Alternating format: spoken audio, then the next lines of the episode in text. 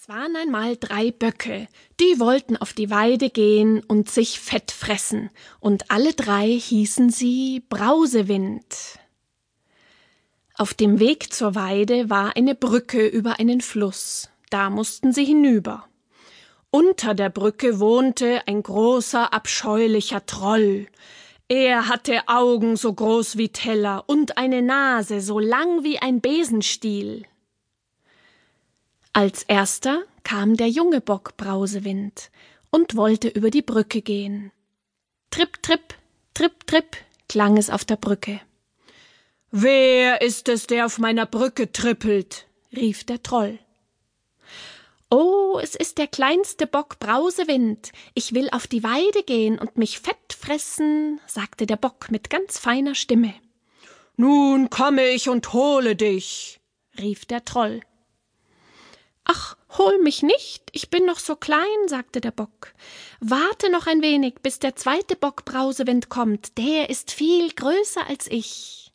Jawohl, sagte der Troll.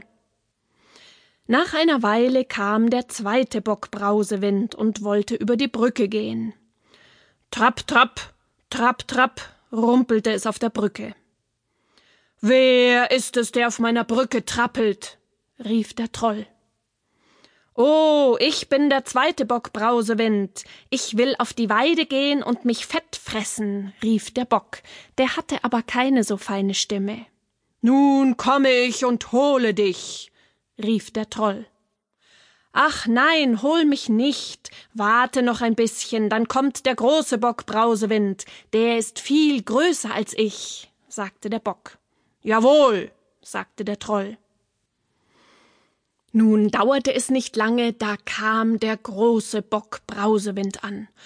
Taram, taram, machte es auf der Brücke, dass es nur so krachte. Wer ist es, der auf meiner Brücke trampelt? rief der Troll.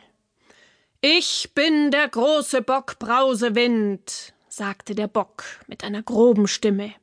Ich will auf die Weide und will mich satt fressen. Nun komme ich und hole dich, rief der Troll. Ja, komm du nur. Ich habe zwei Speere auf meinem Schopf, damit bohr ich dir die Augen aus dem Kopf.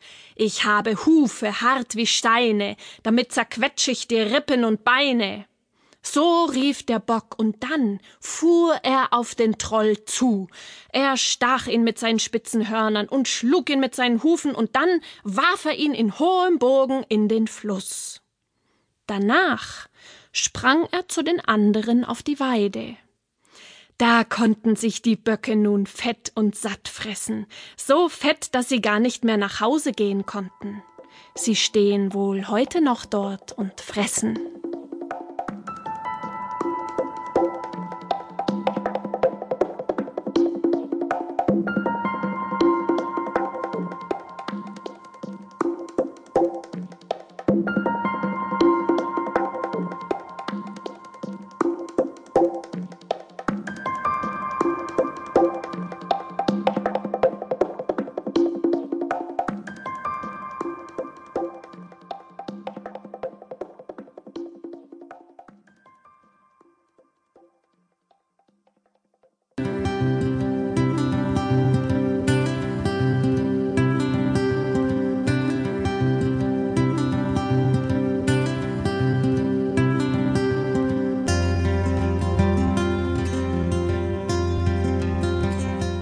Vom dicken, fetten Pfannkuchen. Es waren einmal drei alte Frauen, die wollten gern Pfannkuchen essen. Da gab die erste ein Ei dazu her, die zweite Milch und die dritte Fett und Mehl. Als der dicke, fette Pfannkuchen fertig war, richtete er sich in der Pfanne in die Höhe und lief den drei alten Frauen weg.